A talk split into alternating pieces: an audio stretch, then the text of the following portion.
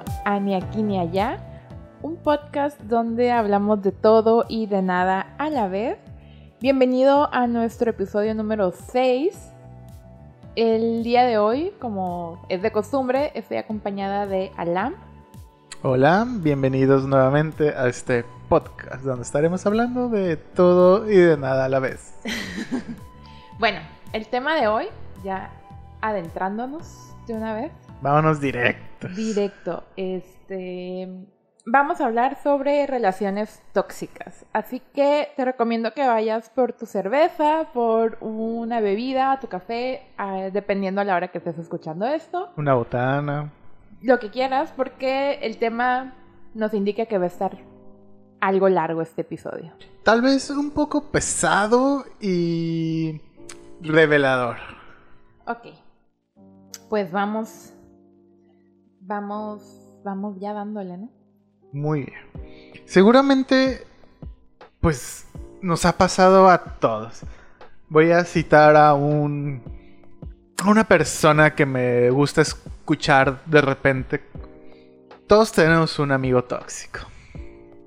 Así de, de lleno, seco. Así de seco.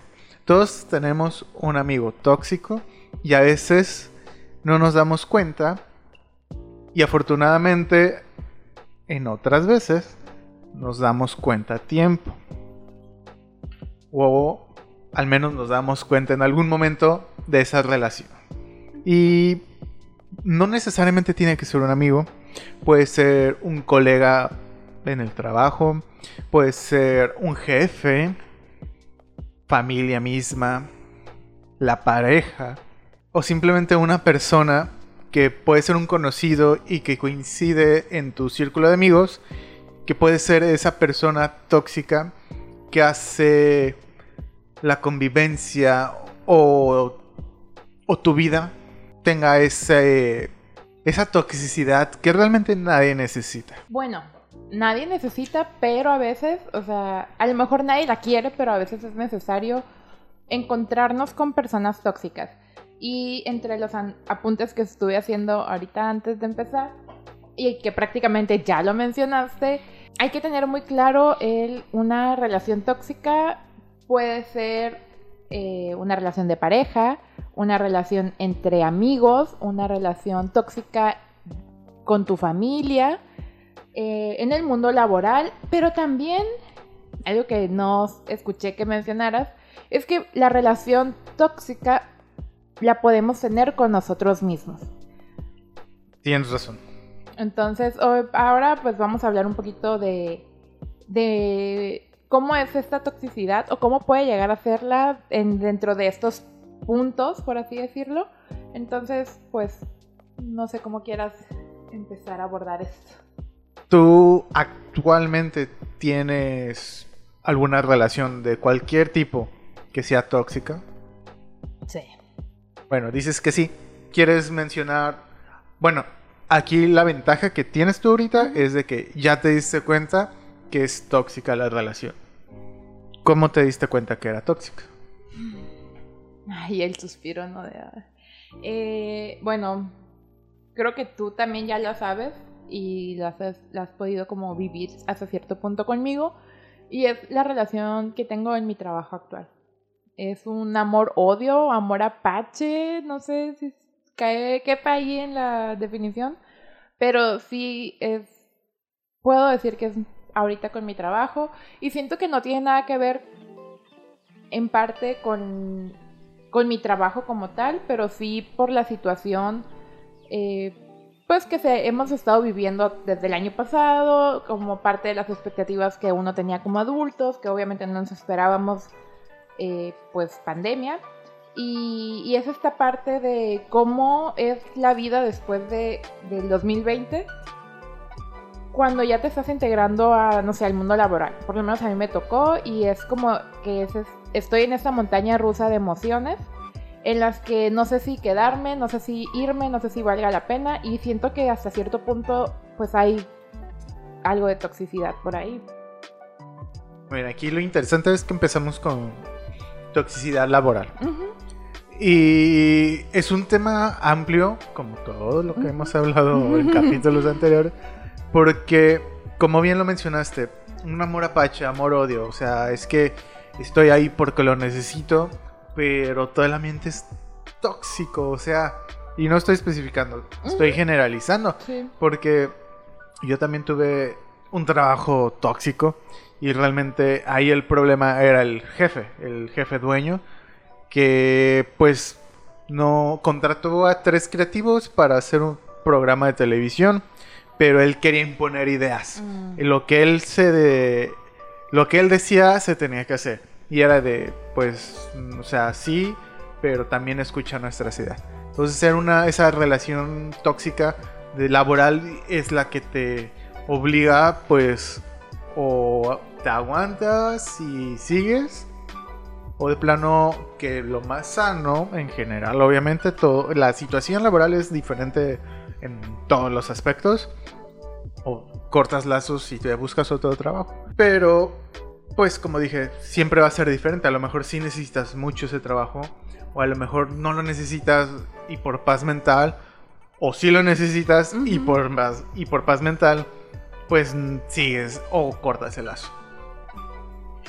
Sí, y es bien difícil, bueno, siento que ahorita con nuestra generación, siento yo desde mi punto de vista que es difícil como cortar esos lazos porque, bueno, ahorita ya estamos en una edad que dices, bueno, puedo buscar cualquier otro trabajo, pero ya en nuestro currículum o como un candidato creo que ya marca tu edad hasta cierto punto. Oh, sí. Y y ya también vemos esa revolución de emprendimiento que dices, ¿por qué no? Porque todos, lo, o sea, porque hay allá afuera mucha gente que está, lo está haciendo y le está reventando, porque a mí me da miedo hacerlo, porque eso es, depende si tú realmente quieres hacerlo o no. O sea, te digo, como tú le dijiste, varía este, de persona en persona. Pero siento que sí estamos, como lo mencionamos en algún otro episodio, de, en esta revolución de no sabemos en, en dónde estamos parados como generación. Como estamos en el limbo. Entonces, a veces eso pues nos, nos hace ser tóxicos, como compararnos con otras personas de nuestra misma edad o compararnos con compañeros de la escuela. ¿Tú qué opinas? es que... Se te fue la idea bien cañón. Ay, ¿qué, ¿de qué estamos hablando? ¿Quién soy?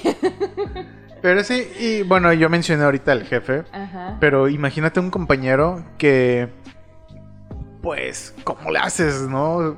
Un compañero en el trabajo, claro, o en la escuela, que es básicamente parecido, porque pues ahí están los dos, ya sea trabajando o estudiando, y es como de ching, o sea y peor tantito si te toca hacer equipo. Ah, o es de tu mismo departamento de trabajo. Y es como, ay. O sea, este vato es tóxico y se la pasa, se la vive quejándose. Pero el vato ahí sigue, ¿no? O sea, en lugar de. Ay, es que. Mira, ahorita se me acaba de prender el foco. ¿Tú crees que exista algún. exista diferentes tipos de toxicidad? Claro. ¿Cómo cuáles? Quitando que sea laboral, familiar, etcétera, sino como... El grado, tal vez. El grado, ándale, un, grado. Sí, porque... Y, ahorita que estabas hablando, me, quedé pensando, este, saliéndonos un poquito, o adelantándonos, mejor dicho, pues la toxicidad personal, que de repente tal vez uno no se da cuenta hasta que o, tienes un despertar espiritual o un psicólogo que te dice, güey, estás siendo bien tóxico, o tú solo te das cuenta. Pero a nivel personal, yo creo que el ego, ser muy egocéntrico y de que casual, dos o tres amigos platicando y uno está contando su situación y ahí va, se interrumpe y, ay, sí, es que como a mí y bla, bla, bla y bla, bla, bla y güey, no todo es de ti. La persona es así de este es mi momento, o sea, cállate. Exactamente. Tu historia no puede ser peor que la mía. Exacto. Y ese es un grado de toxicidad. Tal vez no sea el peor, pero puede que sea un poquito más bajo, como es que el... Como que es el que, ok, güey, aguas, te estás haciendo tóxico. O sea, te estás haciendo una persona tóxica con la cual no va a ser imposible hablar. Ok.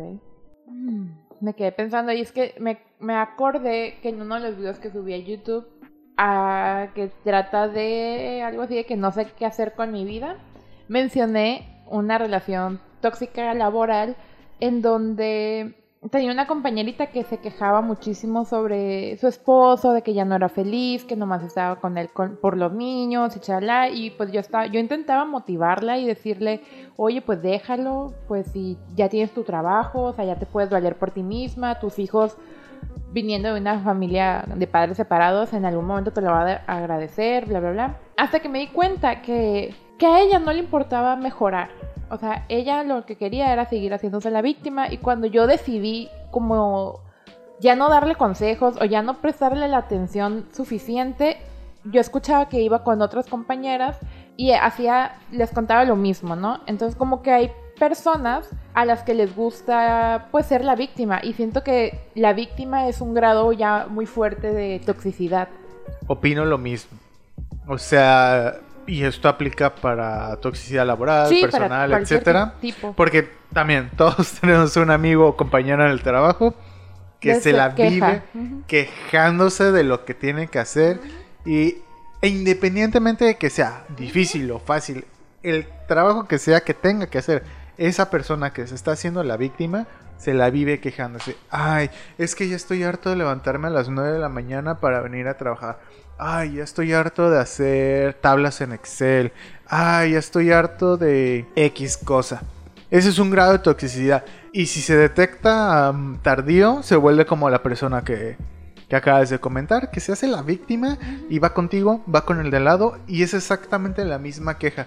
Y es como de, güey, si ya estás harto de trabajar aquí, las puertas están bien pinches grandes y órale, a chingar a su madre. ¿Sabes? Ese tipo de personas también se le conocen como vampiros o garrapatas energéticas. Porque Sí. lo que hacen es, llegan con una persona y se quejan, se quejan, se quejan y al tú ponerles atención, tú les estás dando energía, les estás dando tiempo, atención, lo que sea. Y, y esas personas se nutren de ese tiempo y esa energía que tú le das o de esos buenos consejos y así. Pero de cuan- la atención, porque después de todo buscan esa atención. Claro, entonces cuando tú ya le cortas como el chorro a ellos, ya van con otra persona y empiezan a chupar, a chupar, a chupar su energía. Y pues básicamente van de persona en persona para ellos poderse seguir alimentando del, ay, sí, pobrecita, yo te comprendo. Yo Y- también estoy harto. Ajá, sí, entonces, híjole, es como bien difícil como de repente darse cuenta de, ¿qué estoy haciendo? Pues no, o sea, ya va, no, no es, es- no es por aquí, pues simplemente. Entonces ya puede que te des cuenta de que estás siendo una garrapata o un vampiro energético cuando ya estás gordito, pues como las garrapatas, pues, ¿no? Entonces, pues nomás quería mencionar eso. No, y, y qué bueno que lo mencionas, porque, bueno, tal vez lo dejemos para más tarde como, ¿qué hacer si tú eres el tóxico o te encuentras en una relación tóxica? Spoiler, es hacer algo, simplemente. Sí, sí, sí, Pero lo dejamos para el último. claro. Muy bien. Toxicidad laboral, pues ya dijimos, el... No, de hecho creo que la toxicidad laboral la pueden escuchar en el episodio pasado, ¿no? Ah, sí, sí, sí. de- Antepasado es el episodio... El de que des- nos desahogamos bastante con Ay, se me olvidó cuál episodio nuestro- es, pero eh, creo que es el laborales cuarto. Es el, el de expectativas de la adultez. de la adultez. Ah, sí. no, fue dos, dos, dos antes que este. Sí, entonces es el cuarto. Si Ah. mis cuentas no me fallan. Sí. De- de segu- seguramente ustedes ya lo habrán escuchado, o eso espero, pero ahí Uf. pueden detectar mucha toxicidad tanto de nuestras partes como de las partes de nuestros empleadores. Sí, y no quiere decir que sigamos siendo tóxicos, simplemente hicimos algo en su momento y que ahora pues ya no lo hacemos o no lo hacemos tanto porque, híjole, no, no me gustaría decir que es- hay toxicidad en todo, todo el mundo, pero a veces la toxicidad es mínima, como lo acabamos de decir, hay un, posiblemente hay un grado de toxicidad que a veces podamos hacer como microtóxicos o macrotóxicos. Sí, o sea, también hay que pensar un poquito como el yin y el yang, o sea, en todo el mundo no todo va a ser bueno ni todo va a ser malo. Todo es cuestión de estar equilibrados y tener esta dualidad, Exacto. que es otra ley universal. Pero sí, bueno, toxicidad laboral, creo que actualmente, si estás escuchando esto, si estás trabajando y tienes un trabajo donde exista compañeros de trabajo, vas a identificar quién es el tóxico. Claro, Esperemos que no seas Ah, tú. no, ¿verdad? Mande. que lo etiqueten. Ajá, etiquétenlo. Sí, esperemos que no seas tú. Es- esperemos. ah, Si no te etiquetan, eres tú. Ah. ¿Tú qué crees que sea más fuerte? ¿Toxicidad en la familia o en los amigos? En la familia. En la En familia, la familia se me- a mí se me hace más fuertísimo. pues hablemos de toxicidad en los amigos. Ah, ok. Ok. Bueno, yo creo que todavía es más fuerte o va a la par la relación amorosa. Híjole, no, la de familia para mí se, se ¿sí? lleva el Entonces, premio. amigos, relaciones amorosas y familia. Ok, vale. Vamos En los amigos. niveles. Sí, sí, pues laboral se me hace súper leve. Sí, sí, Porque sí. si tú no eres, si tú no eres el tóxico, simplemente mi recomendación es no alimentes al tóxico. No le den de comer. Y si eres el tóxico, güey, date cuenta. Amigo, date cuenta. Exacto. En los amigos, híjole. Yo he perdido muchas amistades por ser tóxicos. Realmente. ¿Porque ellos son tóxicos? Sí, porque ellos son tóxico? tóxicos. Ah. La última fue.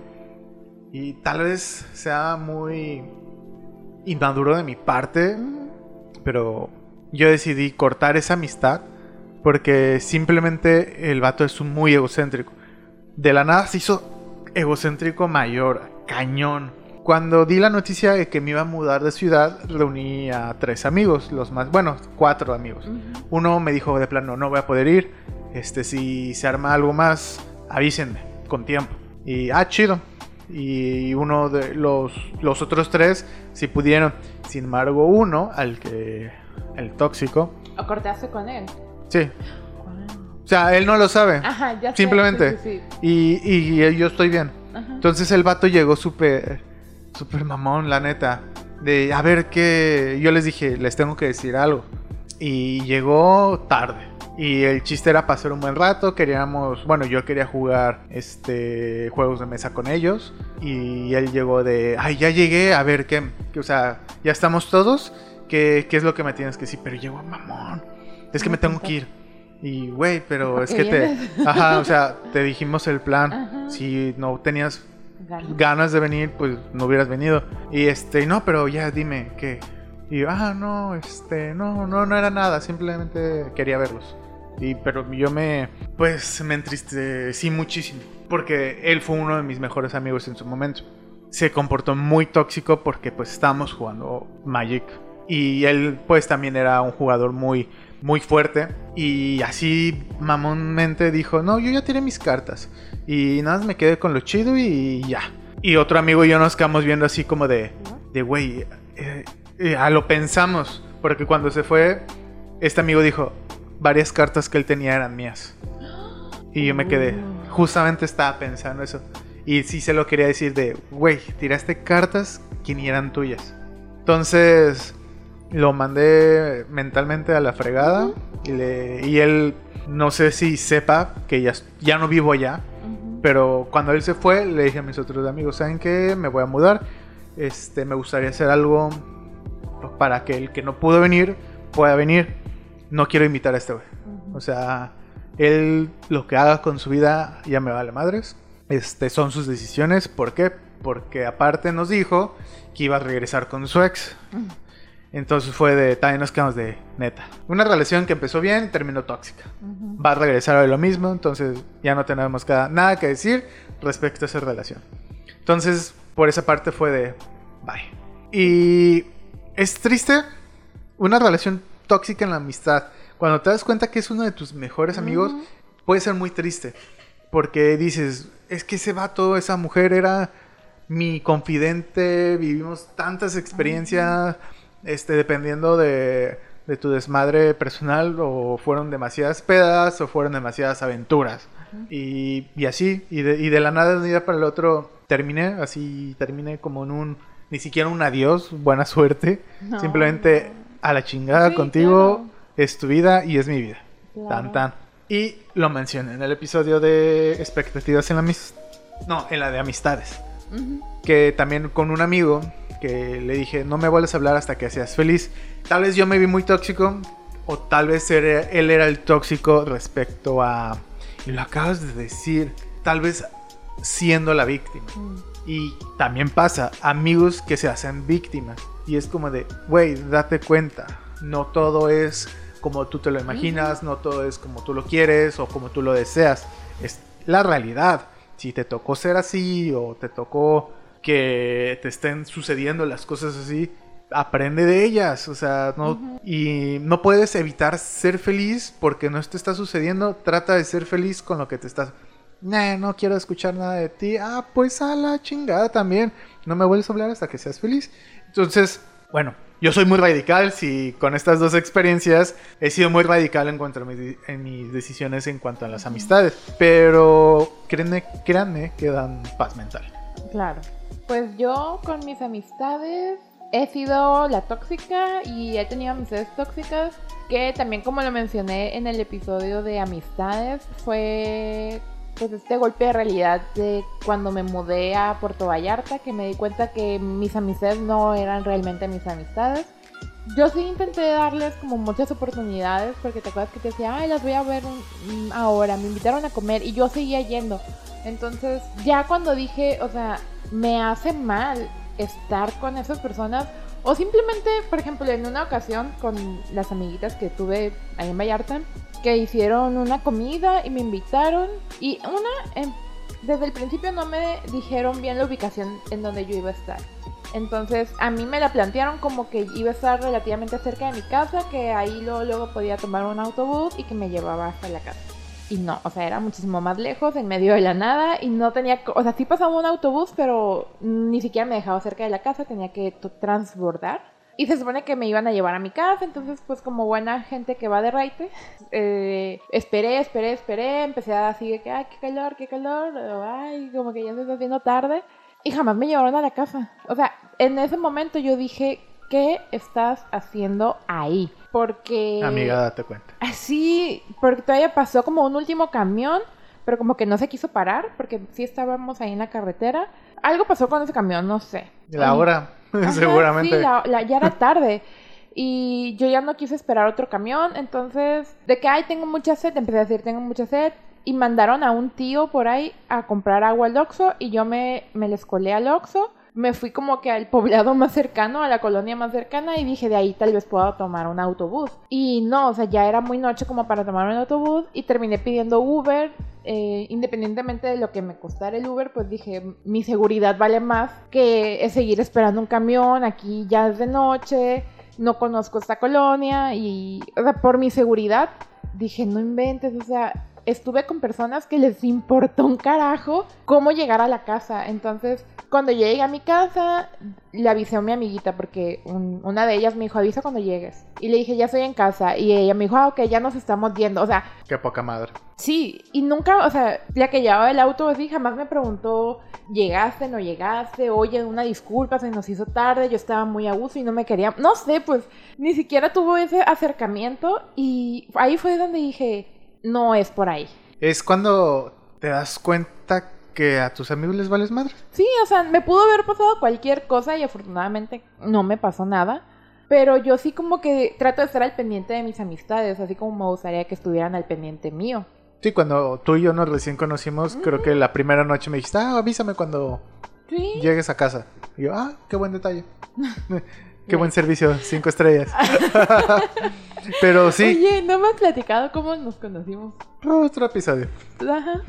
Pero acabas de dar un muy buen punto. Y tal vez no sea tóxico al 100% esa parte que voy a decir, pero una amistad que no se preocupa por uno, amigo, date cuenta. O sea, realmente es como para cuestionarse en verdad quiénes son tus amigos. Porque imagínate, yo que me juntaba con mis amigos en Vallarta y salía de su casa 3, 4 de la mañana, Ujú. este amigo del de la casa siempre me decía, si tienes sueño, aquí hay una cama, quédate. Y yo siempre decía, no, sí estoy bien, a gusto. Y, y a- las primeras veces era de, güey, si llegaste y todo eso. Ya las otras veces de este, güey, si llega, o sea. Pero todo cambia con un simple, llegaste, comiste, estás bien. todo bien. Cambia mucho una relación cuando alguien muestra preocupación hacia, pues, hacia tu persona. Y más cuando, en tu caso, que estabas en un lugar súper lejos, desconocido. Y esta colonia en Vallarta es... Peligrosa. No es la más peligrosa, pero sí es de cuidarse. Sí. Y es como sí, de... sí me dieron muchas ganas de llorar, la verdad. Sí. No, y es, y es que te hace evaluarte, como dije, las amistades que tenemos. O sea, como yo dije de mi amigo que ni siquiera le importó, por la cual tuvimos que salirnos un poquito del, del de, pues, de la pandemia para poder vernos y yo darles una noticia Claro. que yo sabía que 100% iba a cambiar mi vida.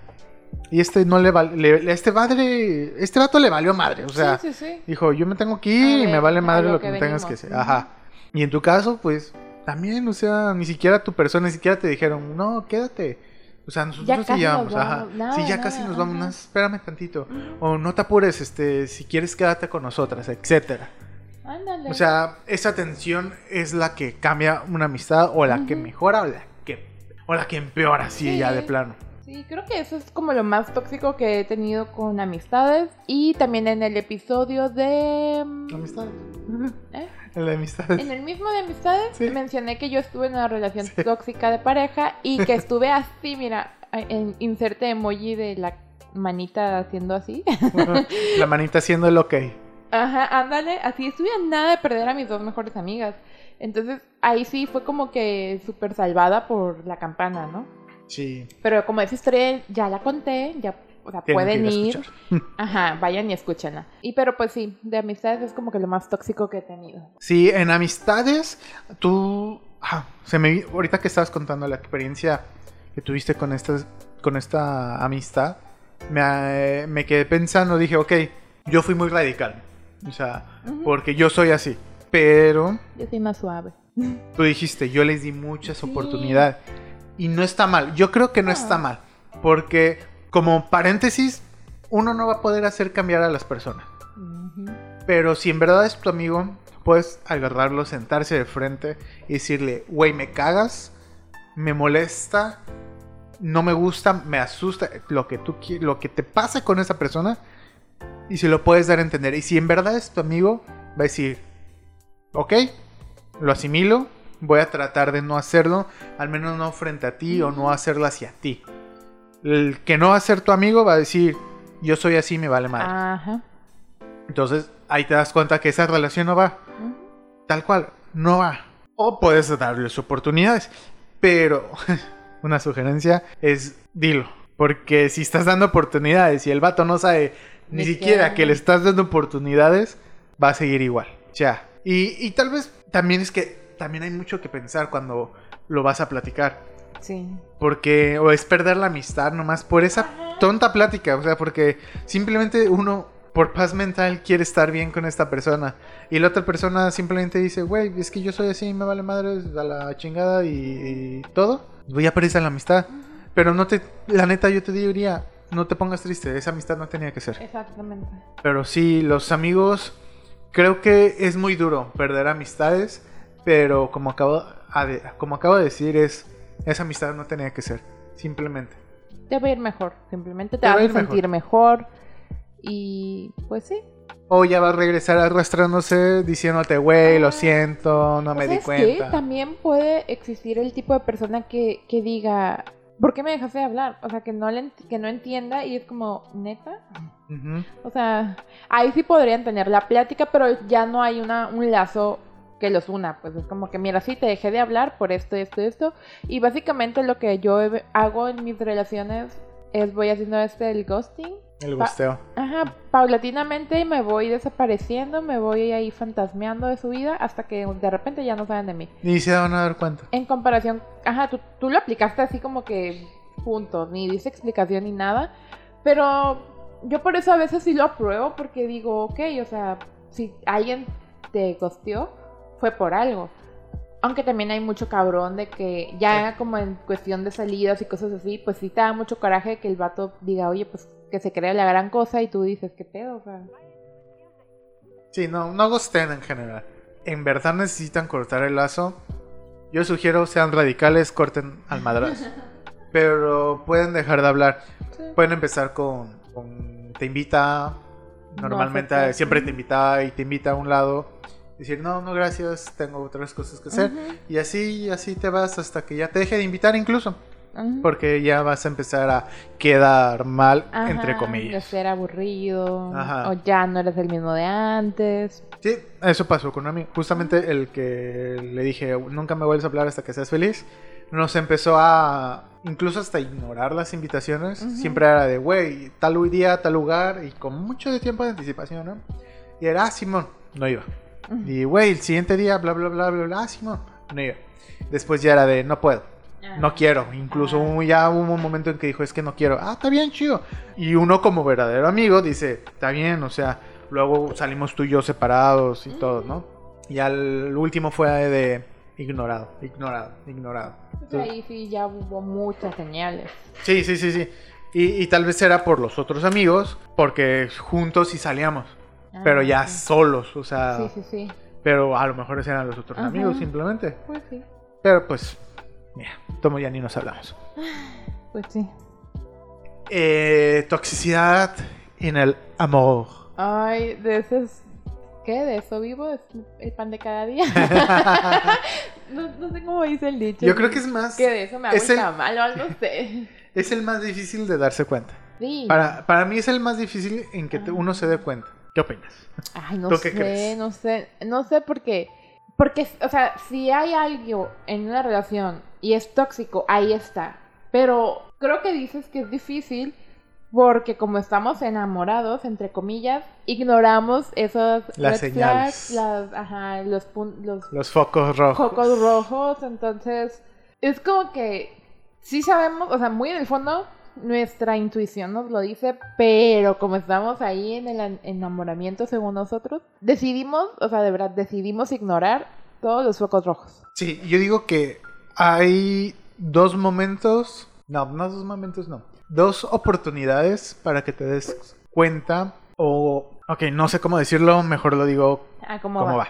Cuando estás enamorado es más difícil darte cuenta. ¿Por qué? Porque no conoces a la persona. Es una persona nueva, Ok. entre comillas, porque puede ser tu amigo de toda la vida y se enamoran y se dan una oportunidad, ¿no? Pero incluso en eso, eso sigue siendo una persona, porque no es una, no es, es casi lo mismo si te enamoras de una persona desconocida, eh, que no tenías ni siquiera, una persona nueva que acabas de conocer en un bar y deciden este, Salir. salir y salir y salir y salir y terminan siendo pareja. Es una persona nueva, como lo acabo de decir, no conoces sus mañas, no conoces sus este, su forma de ser y además agrégale de que pues también está enamorada de ti y se comporta de una manera. Claro. Los japoneses dicen que tenemos tres máscaras o tres caras. La que le muestras a todo el mundo, la que le muestras a los más cercanos y a la que le y la verdadera, la que la que te muestra, la que muestra cómo eres en verdad. Entonces, pues enamorado, pues le muestras una, una cara. Claro. Con amigos eres diferente. Con desconocidos eres más diferente. Entonces, a lo, que- a lo que quería llegar es que si también es una persona que ya conocías de años, un amigo, un cercano, etcétera, y deciden este, iniciar una relación, sigue siendo una persona nueva. Porque no es lo mismo una relación de amistad que una relación amorosa. Porque pues vas a volver, no, vas a como a descubrir en verdad Ujú. es. Porque contigo, a lo mejor nomás para enamorarte o para mantenerse interesante, pues actúa de una manera. Pero como ya están enamorados, pues ya se va a empezar a revelar cómo en verdad es. Entonces, ahora sí, a lo que en verdad quería A llegar. ver. En esa fase de enamoramiento, Ajá. pues es fácil ignorar o decidir ignorar los focos rojos. Porque dices, a lo mejor fue una ocasión. Ajá. A lo mejor trató mal al mesero porque en verdad la estaba regando al mesero. ¿Nota? Así es, en verdad. Sí.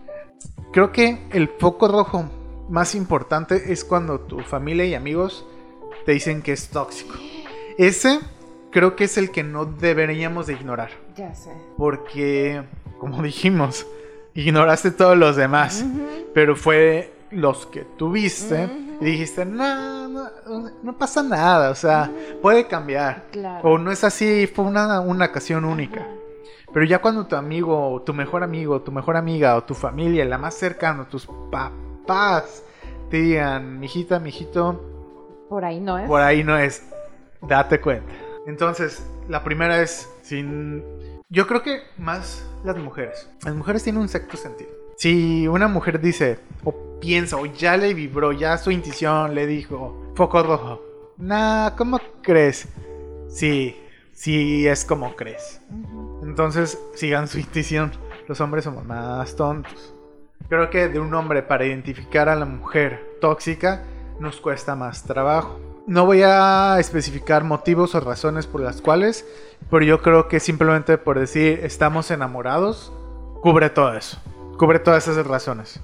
Pero las mujeres se podrían dar más cuenta pronto y salir más rápido. No siempre, obviamente, porque conocemos tú y yo de una relación cercana que pues la morra le paga todo y el vato se la Ah, pasa sí, fumando todo el día sí, sí, marihuana. Ajá. y pues ahí es una relación tóxica. Mm. No les vamos a dar más contexto, pero es una relación tóxica donde el vato no hace nada o se deja... Cree que su novia es su sugar mami Ajá, claro. y la morra Por no Está querer espera- ser sola. Exactamente, por no quedarse sola, por, porque ya llevan 5, 7, 10 años de novios y cree que se va a casar, no lo termina, no se quiere dar cuenta que en verdad su novio no es la persona Pues que ella cree. que ella cree y es en verdad tóxico. Entonces, relaciones tóxicas. Híjole. Yo tuve una, creo que la mencioné en algún momento, en algún episodio, seguramente el pasado, de que me empezó a copiar en todo y no me di Ah, cuenta. En un momento a otro se empezó a ser tóxico, no que me estuviera copiando, sino que ella quería estar en todo lo que yo, yo hacía. Eh, yo vengo de una familia en la que los domingos eran de, ah, sí, domingo familiar y, y dedícaselo a la familia. No importa que no salgan, aunque estén en casa, pero estás en familia. O vamos, salgamos en familia, a comer, a cenar, a desayunar, etc. Y un día yo llegué con mamá, le dije, ah, es que esta niña este, me quiere ver casi todos los días. O sea, yo ya no estoy en la universidad. Bueno, sí estaba en la universidad, pero por el diplomado que tomé, pues estaba como ocho horas en la universidad y ya cuando yo salía, ella ya no estaba. Y ella quería que yo fuera a verla. Y es de, morra, entiende, yo estoy algo cansado del diplomado y yo vivo lejos además. Y no por tener coche significa que me puedo, que tenga pues la facilidad de ir. Entonces, con mis amigos empezamos a... Ellos querían vernos el domingo a jugar Magic. Entonces le dije a mi mamá, oye, pues, ¿crees que me puedan dejar ir los domingos? O sea, ya no dedicárselos a ustedes, sino pues a los domingos, o sea, con mis amigos. Ah, sí, claro. Y esta niña quería que también nos viéramos los domingos. Cuando se enteró, oye, ¿por qué? Yo, mi mamá me dio permiso para ver a mis amigos. O sea, sí, yo ya universitario y todo, bueno, adulto, post universitario, todavía le seguía pidiendo permiso a mis papás. Wow, eso no lo sabía. Y, y- pero esta niña quería que se lo dedicara a ella. Y es de, no, no, no, no, no. O sea, tengo permiso nada más para ver a mis amigos. O sea, ya. Y para mí era, y yo no me daba cuenta, o sea, yo no me di cuenta en su momento, pero no identifiqué esa toxicidad. Porque pues yo quería estar con mis amigos y no con ella. Entonces ya cuando estás en esa crucijada es de, ¿por qué sigues con ella entonces? Si ya no quieres estar con ella y quieres estar con tus amigos. Ah, ok, ok. Pero yo no me di cuenta, o sea, yo estaba feliz, entre comillas, con ella y también viendo a mis amigos y no a ella al mismo tiempo. Una vez ella le dije, ah, sí, estoy en tal plaza jugando con mis amigos y bla, bla, bla, ¿no? Y fue a la plaza, no fue a verme, simple, no fue como a, a la mesa, Ajá. sino pasó así de lejitos y, y saludó a todos porque es que también conocí a mis amigos. Yo me quedé de, ¿Qué onda? o sea, neta, neta, viniste a cuidar, ¿dónde estaba? Wow. Y me enojé mucho con ella. Pero sí, eso fue como el inicio ya de, de, de darme cuenta que esa relación iba de mal a peor. Y de otra, alguna relación tóxica, alguna otra, no. No que yo recuerde. Qué suerte tienes. Pues, o sea, tal vez las razones por las cuales termina se puede ah, englobar en tóxico, pero no, no siempre aplica, porque a lo mejor es, pues la neta se acabó el amor, ¿no? O sea, y decidimos hablarlo y como adultos que somos, pues ahí muere, ¿no? O sea, ya no quisimos quedarnos porque, ay, piensa en los hijos, o piensa en los perros, o, o piensa en X cosa. A lo mejor creo que es más tóxico quedarse así como acabas de platicar, que está tu compañera, Ah, sí, de que no se quería ahí. separar por Ujú. los hijos. Nel, sepárate. Sí, te lo- O sea- tus hijos te lo van a agradecer en algún punto. Exactamente, hoy y si no, tú vas a estar mentalmente Tranquilo. mejor y tal vez conozcas a otro hombre o mujer, y seas lo que seas, este, que pues que cumple esas expectativas simplemente, porque creo que es peor cuando ya estás casado y estás en una relación tóxica. Pues sí. O sea, y no debería ser peor, debería ser exactamente lo mismo. Pero si no, te, no tuviste todo el noviazgo, toda la relación del noviazgo y ya te esperaste a, la, a estar en una relación de casados, es peor y es más difícil salirte. Porque piensas, ay, ¿qué va a decir la sociedad? No quiero ser la Fracasé, amiga divorciada con claro. tres hijos. Que mira, ahorita, hoy en día se ve muchísimo. Sí. Pero en la antigüedad, Ah, uy. uy, allá con los picapiedras, Era mal visto. Era, juzgado. Era muy mal visto, era juzgado y no había esta libertad de vivir con tu pareja antes del matrimonio. Entonces, si sus acercamientos, por así decirlo, era tan limitado que no podías darte cuenta exactamente de que era tóxico hasta que ahora sí que dicen nunca terminas de conocer a las personas y aunque vivas con una persona nunca la terminas de conocer. Sí, porque eventualmente sí hemos cambiado. Claro. Entonces todavía antes era un poquito más difícil el, el detectar que estabas en una relación tóxica. Sí. Y es más difícil salirte. Sí, ajá, por Tal eso. cual. Entonces mis recomendaciones no sean tóxicos. Ay, no. Ay no. Inserte muy aquí del muñequito ese. Sí, el orangután de peluche. Ay no. Sí. Sí, no sean el tóxico en la relación. Y se identifica que están en una relación tóxica, neta, neta, neta, neta, que por paz mental, sálganse. Toxicidad en la familia. Creo que es muy difícil. Así como la categorizamos, que empezamos laboral, es como pues la más leve porque siento yo que es más difícil, es más fácil salirse de una relación tóxica laboral. Luego la de la- amigos, que yo creo que podrían ir a la par en cuanto a grados. Tal vez uno más arriba que del otro, pero relaciones tóxicas amistosas también es fácil salirse. La amorosa, la- una relación romántica de pareja es un poco más complicado por temas de pues de la química del cerebro, enamorados o, o los hijos o etcétera. Es más difícil detectarla y o salirse. Pero en la familia, que son personas. cabrón, está cabrón. O sea, Ajá, o sea, no te puedes, bueno, sí te puedes salir de ahí, pero no es como que dices no son personas que tú elegiste. exactamente. O sea, porque amigos, trabajo y pareja, tú los elegiste. Tú los elegiste. Pero la familia son personas que llámese Dios, Osiris, Odín, universo, dijo o dijeron, te toca vivir con estas personas. Te toca que este hombre, esta mujer, o este hombre y este hombre te adoptaran.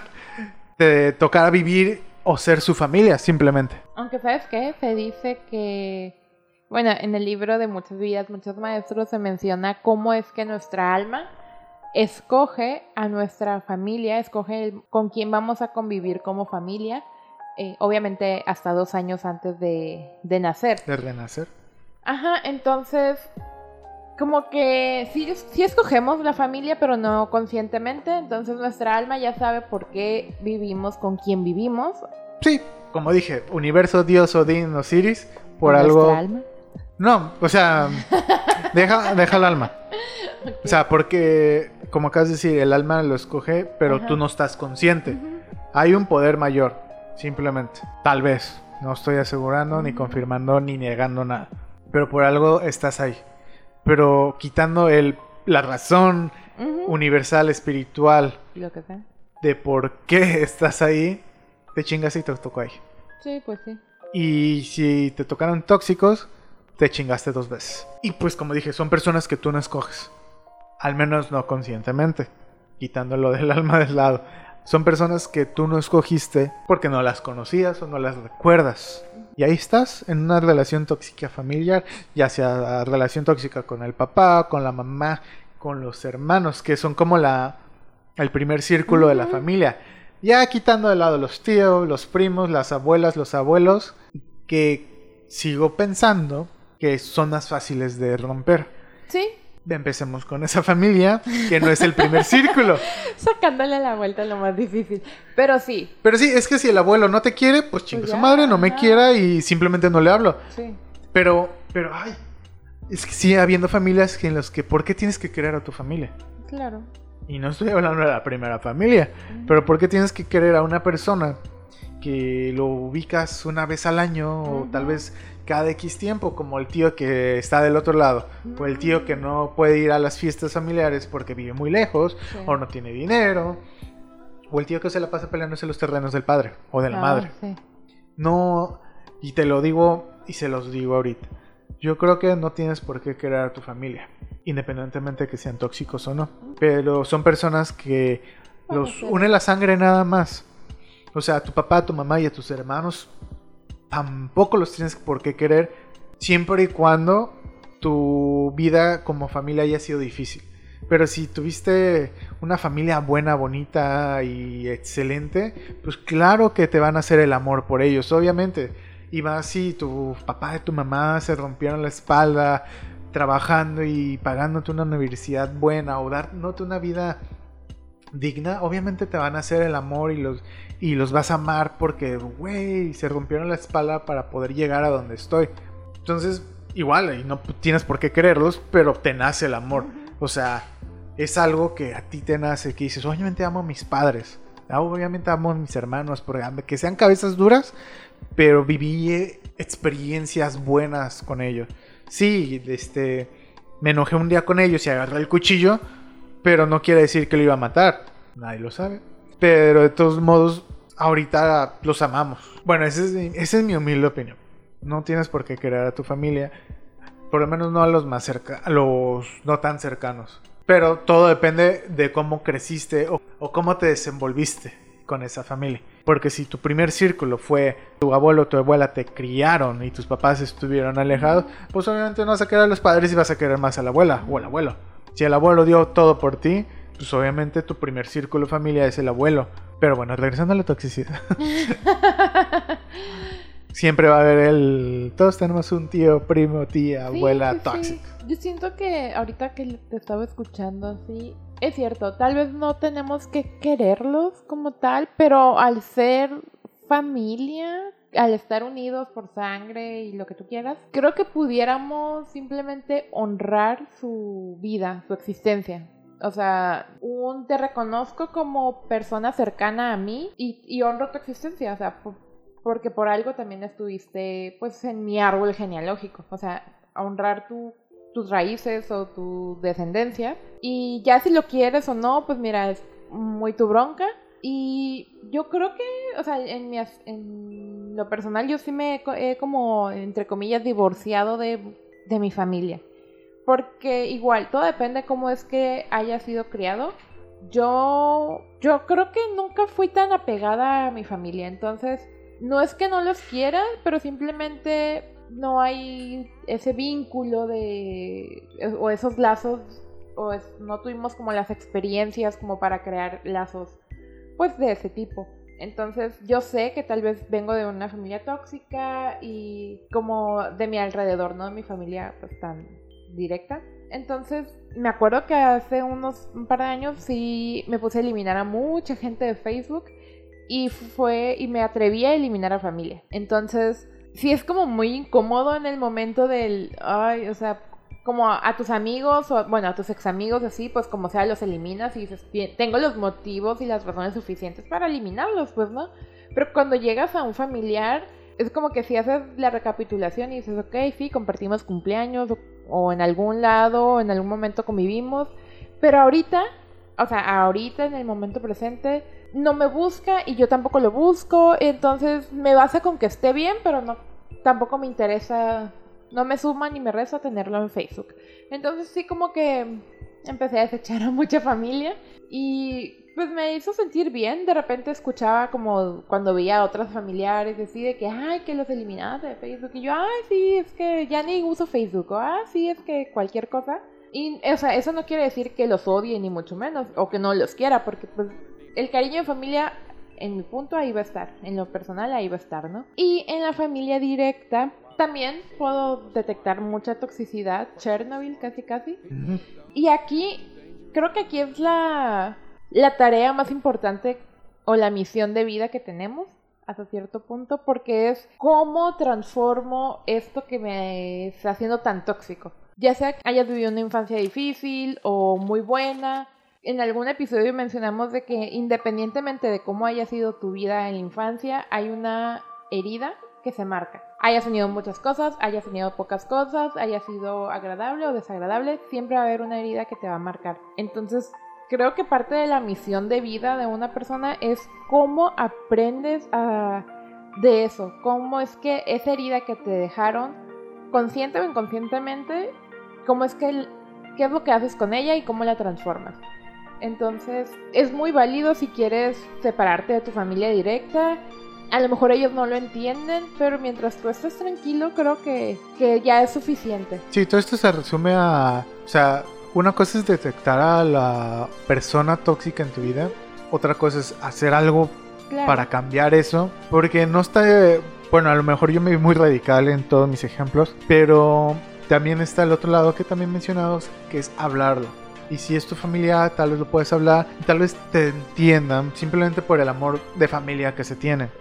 Y está bien, o sea, creo que el primer paso es hablarlo, de bueno, detectarlo y hablarlo después. Y aún así puede que pues no sea suficiente y ya tú tengas que hacer algo. Porque, como dije, todo esto se resume a paz mental.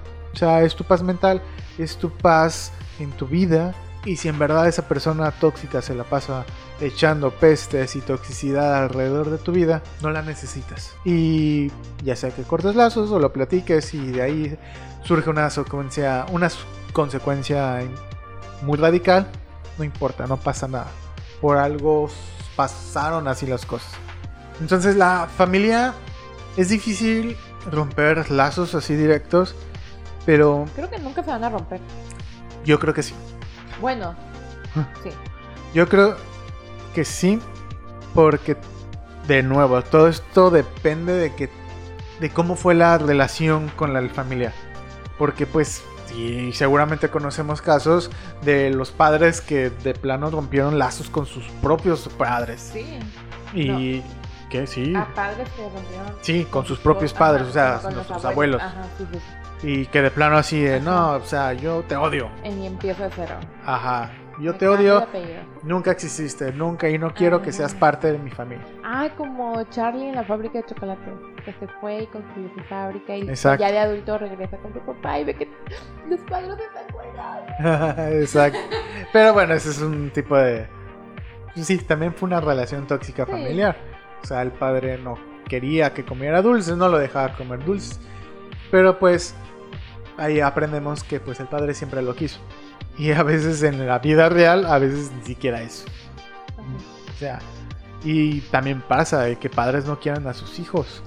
Híjole. Y eso es muy feo. Bien fuerte decir eso, pero sí llega a pasar. Claro. Hace poquito me encontré un TikTok que hablaba, que era una chica hablando, o no sé, como que dando a entender de que de que ella no quería ser mamá y que no sentía como este amor por su hijo y entonces pues te quedas pensando y dices, puede pasar. Claro que sí. Puede, o sea, sí puede pasar. Y creo que creo que la chica estaba en depresión o algo así, o sea, porque uno de las chicas pues venían ya con una depresión, se embaraza, tiene el hijo y chala. Y creo que al final de cuentas el hijo se lo quedó la familia del papá y ella se quedó sin, sin el hijo, pero sí me quedó bien marcado el él tengo un hijo de tantos años y no lo quiero o, tampoco me quiere, o sea, Wow. Y no, y deja ese, tomando ese ejemplo, imagínate, ¿qué le dicen al niño? Claro. Tu mamá no te quiso. Claro. Y eso es un trauma bien cañón. Por algo se hacen los asesinos seriales. Nomás les digo. Sí. Pero, pero no hay duda de que sí puede pasar. O sea, no creer simplemente a tu sangre, tu creación de las entrañas.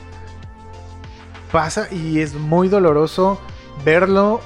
Y yo quiero creer, afortunadamente no me ha pasado y espero nunca me pase, vivirlo así. Ah, ya. Pero pues creo que pasamos ya algo más, pues, personal. Toxicidad en uno mismo. ¿Algo que me quieras decir? Personalmente a ti no. no. ¿Cómo detectamos si somos siendo tóxicos? Yo dije una casi al inicio del podcast, que si tú eres el típico amigo de que alguien te está contando algo Ah. y no lo dejas terminar porque crees que tu historia es más triste o más dramática, estás siendo tóxico amigo. Yo creo que es muy difícil darse cuenta que uno es tóxico, a pesar de que hay personas que te lo pudieran llegar a decir o situaciones en, el, en las que te abordan y, y te dicen, mira, no me gusta que hagas esto, esto y eso, así como tú dices, hablarlo con la otra persona que está siendo tóxico, escuchar eso de ti es como, ahora sí que hacer el primero la negación que dices, no, o sea, ¿por qué? Pero, pero sí existe, o sea, siento que sí existe la toxicidad en uno mismo. Y Sí. es difícil y, y aceptarlo, es difícil reconocerlo y aceptarlo. Sobre todo aceptarlo. No, las dos cosas. Sí, sí, sí, porque no lo puedes reconocer sin aceptarlo y aceptarlo después. Porque Creo es- que sí, o sea, puedes reconocer que aquí hay algo. Ajá, puede, y puede ser que, o sea, me voy a poner un ejemplo a mí misma, ¿no? Yo bien tóxica. De, mm, bueno, tú ya lo vi, tú también lo viviste conmigo, en el que ha habido una temporada en el que no me puedo ni levantar de la cama. Y luego digo, ¿por qué? O sea, me pregunto y me pongo triste por eso. Y luego digo, ay, o sea, ahí yo, yo sé que me cuesta mucho levantarme en las mañanas, a vivir un nuevo, un nuevo día. Y empiezo a darle vueltas al asunto y digo, ah, de ser una cuestión astrológica, la energía está muy concentrada, sí, Venus está en no sé qué, y con cuadratura y los astros y así, ¿no? Mercurio retrógrado. Sí, sí, sí.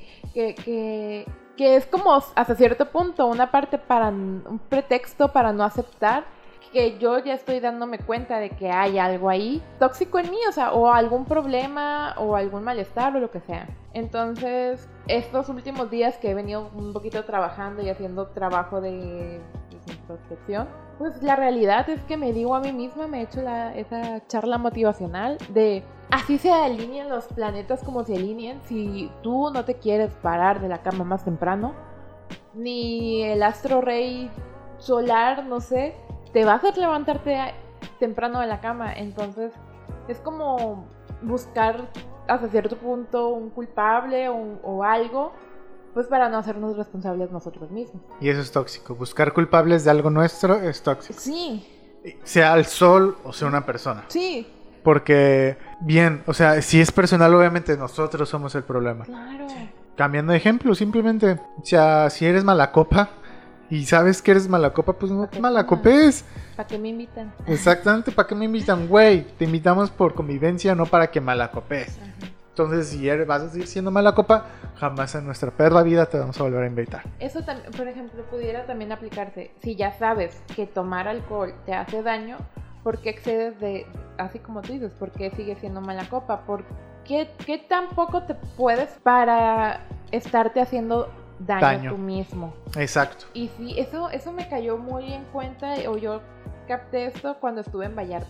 Cuando estuve, creo que me fui a Vallarta, el alcohol me salía más caro empedarme.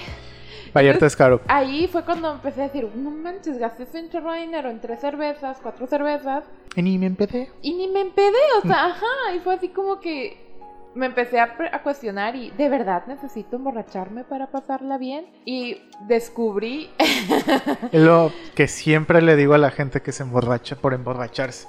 Neta necesitas emborracharte para pasarla bien en donde sea.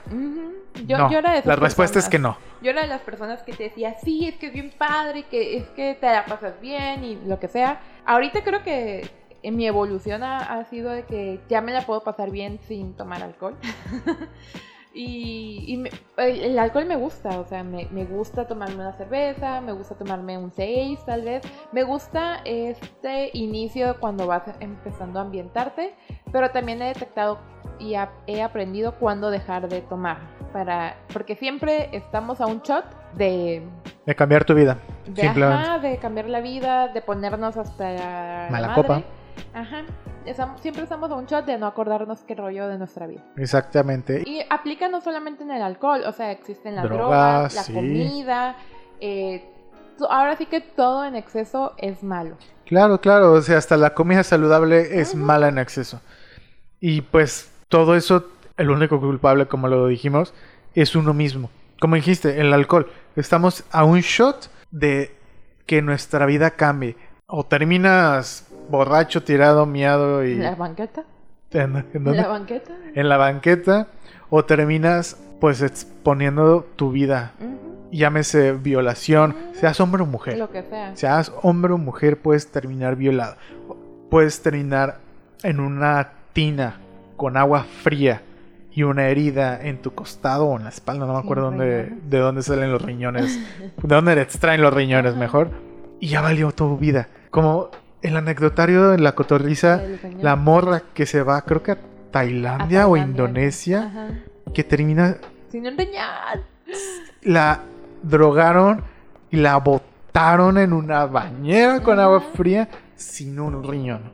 Ay, no, ¿qué? Simplemente, y ella no, y creo que ella ni se emborrachó, simplemente sí la, la secuestraron y la, y la- Sí, claro. Pero, y no estoy diciendo que seam- eh, nos encerremos en las casas sin salir, sin convivir.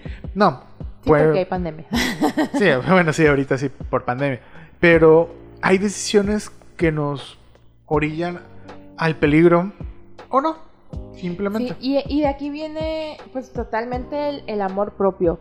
Cuando Claro. una persona no tiene amor propio, se pone en situaciones de peligro. Porque no se Exacto. ama a sí mismo, porque todo lo ve fácil, porque a lo mejor lo ve muy lejos de que esto no me va a pasar a mí. Pero cuando allá haces, Cuando ya te estás Ajá. muriendo de COVID, es de, güey, ¿por qué no me cuide? O porque nueve meses después tienes una criaturita en tus brazos y dices, güey, ¿por qué no sé condón? Como sí, el amor propio, creo que eso se define muy bien.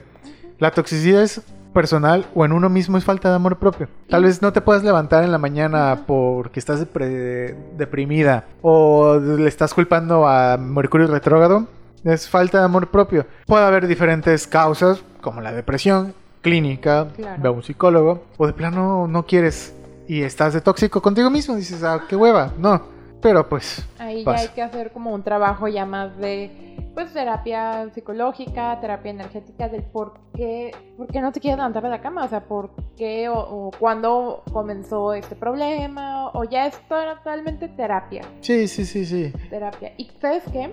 Ahorita que hablamos del amor propio, creo que en este punto de, de la toxicidad hacia uno mismo, por falta de amor propio, es que tenemos relaciones tóxicas en nuestro entorno. Claro. Porque no sabemos poner límites, porque Claro.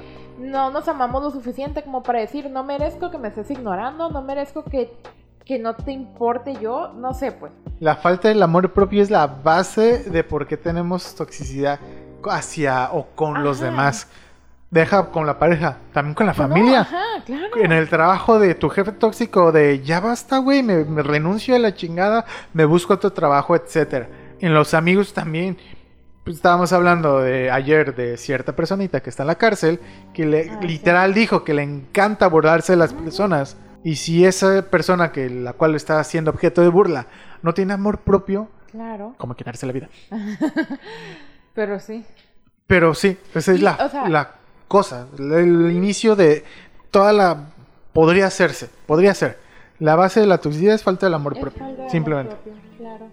Aquí anoté también, este, ¿por qué pueden, por qué pueden existir las relaciones tóxicas? Eh, ya hablamos un poquito de la familia, de los amigos, de uno mismo. Y sí, o sea, creo que el, todas, todo este tiempo que hemos estado hablando para llegar al amor propio, y de ahí, como dices, es la base ¿no? de las relaciones. Y muchas veces dentro de esta falta de amor propio, que es este, por llenar un vacío, tenemos amistades, parejas, con- que seguimos ahí por no estar solos. Entonces, falta amor propio. Otra es por codependencia, porque ya, ya dependes tanto de las personas, de tu familia, de un trabajo, por falta de amor propio. Sí, cierto.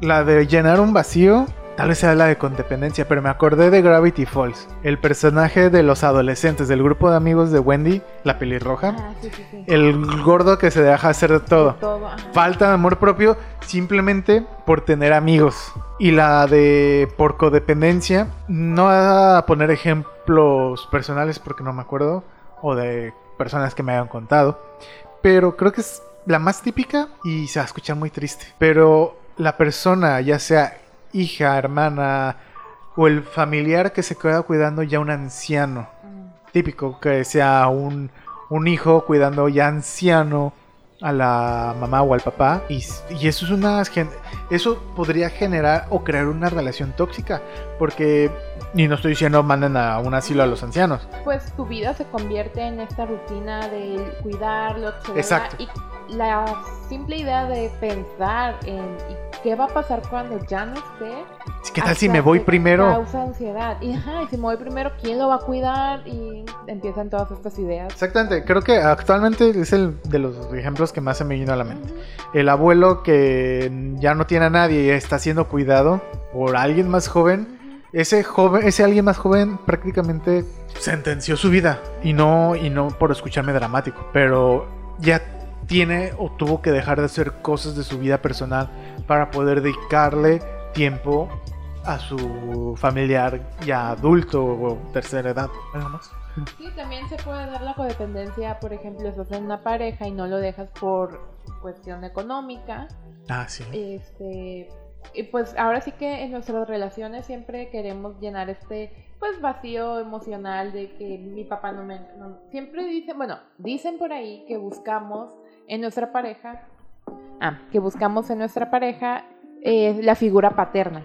Al menos eh, en las mujeres, es- o a mí como mujer me lo han dicho. O Sí, normalmente los hombres buscan a sus madres y las mujeres buscan a sus padres. Así es, entonces. No es en todos los casos. No, no, no, sí, pero puede llegar a pasar y puede haber una, pues, codependencia ahí, de que es que mi novio, es que mi mejor amigo tiene carro y siempre salgo con él porque, pues, no me, no me gusta sus curas ni nada, pero por no quedarme sin amigos, salgo con él o- y él es el raite y yo ya me quiero ir, pero, ah, como el ejemplo de esta amiga que me tuve que ir yo sola, puede caber, pues, ahí. O viceversa, eres el del coche y todo el mundo te habla por porque tienes coche Ajá.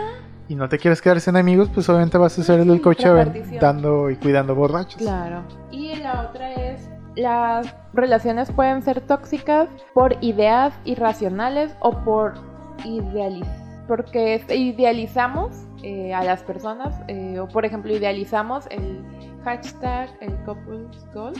De bodas. Ajá, entonces dices, una relación sana se ve de esta forma y empiezas a idealizar Ah, y, es, claro. y es que mi amor no nos hemos tomado una foto juntos, es que mi No amor... la hemos puesto en eh, historias. Ajá, sí, o sea, a mi amor sonríe, o sea... Amor, no le diste like a mi foto. Ajá, o también está en cuestión de familiares, de las de los papás que esperan que los hijos publiquen de que hoy un año más de vida, los amo, bla, Feliz bla, Día bla. de las Madres. Feliz Día de las Madres, cuando al final de cuentas, o sea, no es así.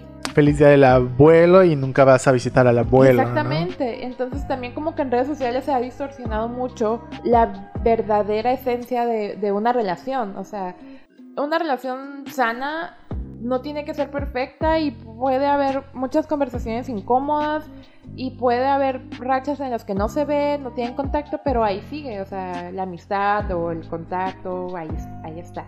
Es eso, y por ejemplo puse por anclaje al pasado, de, ay, es que, o por nostalgia, de que, ay, es que cuando estaba con esa persona yo sentía esto y esto y esto, pero al final de cuentas extrañas esos momentos y no extrañas a las personas como tal, extrañas sentirte a lo mejor joven, libre, adolescente, yo qué sé. Ay, eso es fuerte.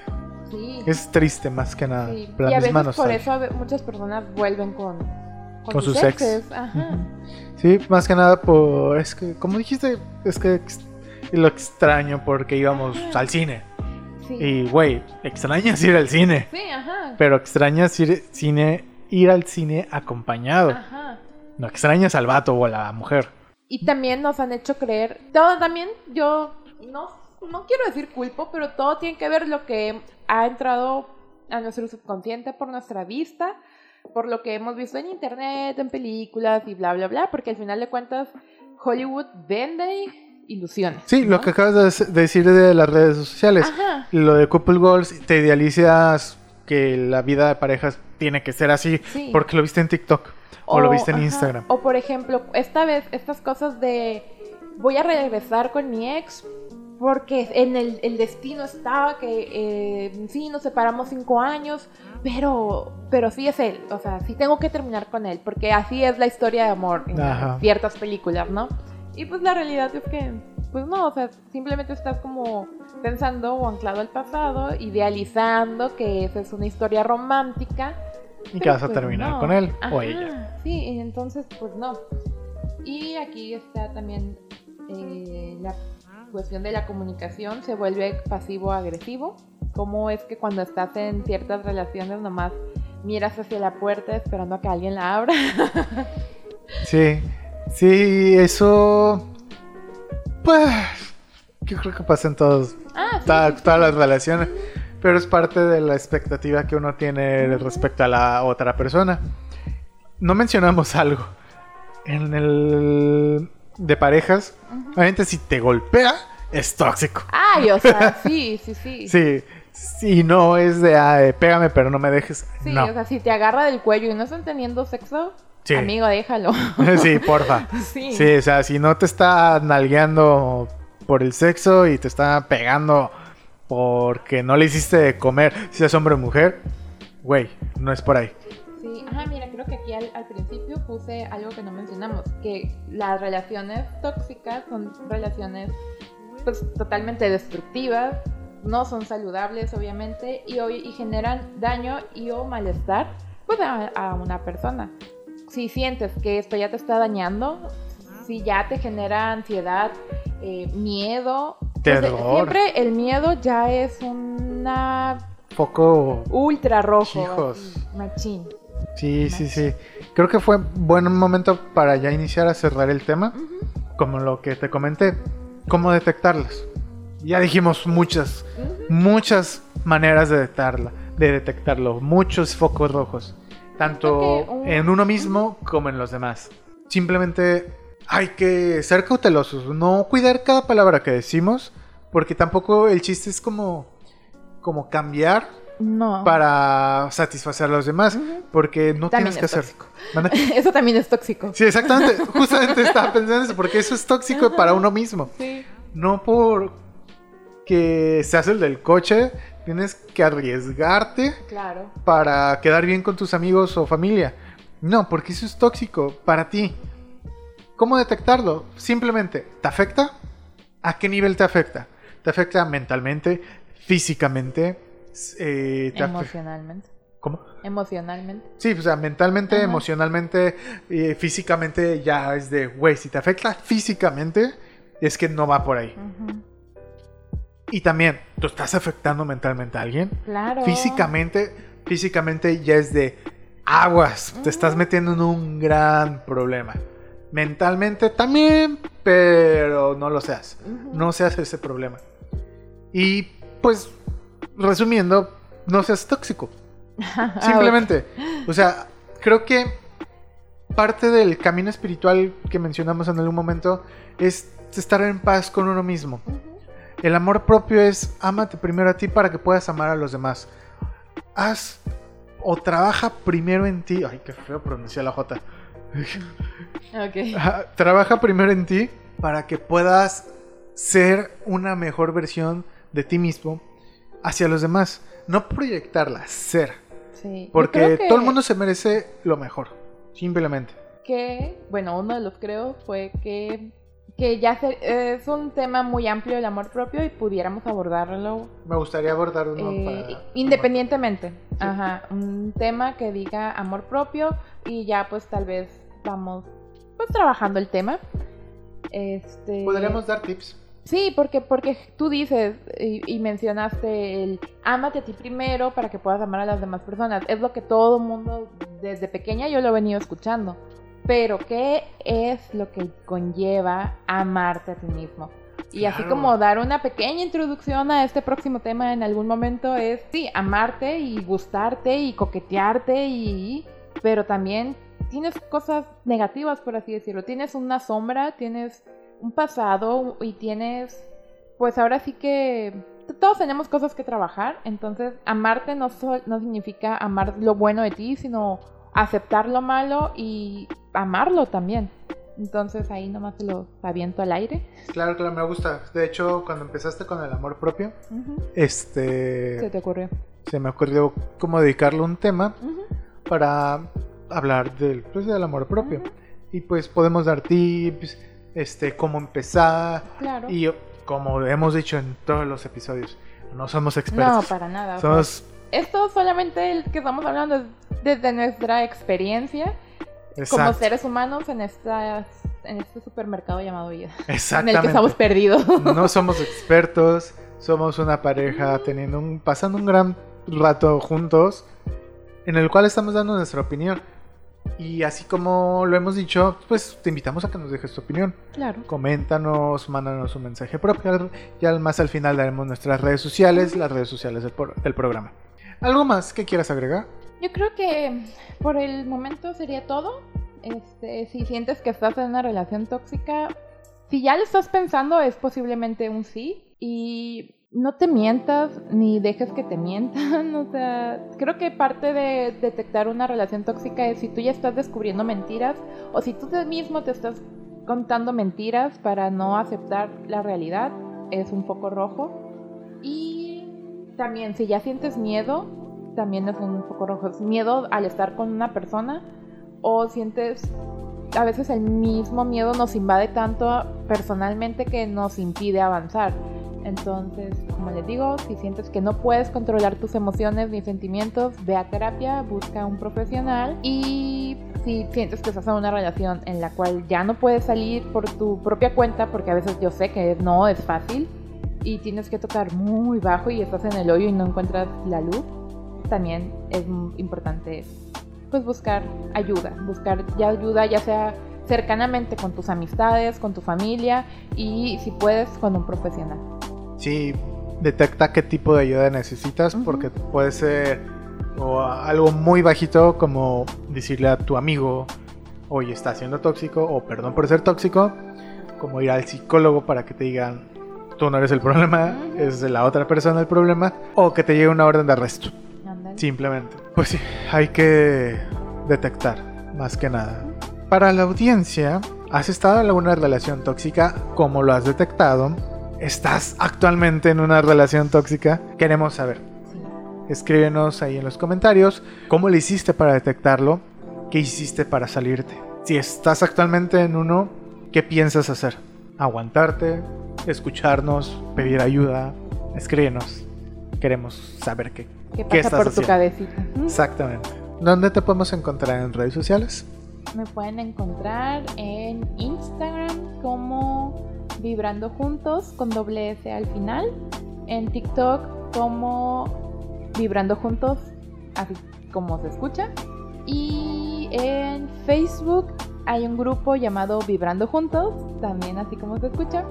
Y pues ahí pues estoy muy activamente. Últimamente, esta semana. Y TikTok. Ah, sí. Sí. ¿Sigues en TikTok? Sí, TikTok. Instagram. Facebook, TikTok, sí. Perdón. En todas las redes sociales me encuentran como Vibrando Juntos. Solamente en Instagram le agregamos una S al final. Y estaba platicando que me sentía muy feliz de que esta última semana estuve muy activa en las tres redes sociales. Entonces ahí pues ya saben. YouTube, ¿no? Ay, o sea, sí tengo YouTube, pero no estoy tan comprometida de que cada semana, que cada jueves o cada miércoles. eh, YouTube es totalmente más informal todavía que en el es algo es como mi hobby podría ser. Se me prende una idea, la trabajo, me nace grabarlo, editarlo y lo subo. Entonces, en las demás redes sociales les platico cuando es que hay actividad en YouTube. Muy, Pero también creo que me pueden encontrar como vibrando juntos. muy bien. A mí me pueden encontrar en Alamdeca, Alamdeca 4, Twitter e Instagram. Este, tengo un proyecto llamado Secretos de la Noche. Ya pronto voy a regresar. Si se estaban preguntando, ya pronto, ya pronto. Y pues nada, he estado jugando Warzone. Si quieren jugar, avísenme. este, y pues bueno, eh, ni aquí ni allá estamos en TikTok, en Spotify, Google Podcast, YouTube y seguramente en alguna otra plataforma donde Anchor nos ponga. Pero principalmente Spotify, Google Podcast y YouTube. Sí. Compártelo Todos con los tus amigos. links van a estar en la descripción. Sí, todas nuestras redes sociales, links, enlaces en, en la descripción del video. En Spotify no, porque tenemos texto muy limitado. Más que nada la descripción del episodio. Pero si te gustó el programa, el- el- si te está gustando ni aquí ni allá, si te gustó el podcast, si te gustó este episodio o cualquier otro, compártelo con tus amigos. Sí. Si te acuerdas de una persona tóxica, envíale esto. Si quieres. Y nomás como que sin decir hola, así como Ajá. que pi, pi, pegar. Dile ahí al cacas. Mira. Y listo. Ay, mira lo que vi. Ah. O si algún amigo tuyo está pasando por algo tóxico y, ni siquiera el amigo, amiga, date cuenta, le funciona, envíale esto. Claro. Y pues, eso es todo. Gracias por escucharnos. Y nos escuchamos en un siguiente episodio. Esto fue Ni aquí. Ni allá. Hasta la próxima.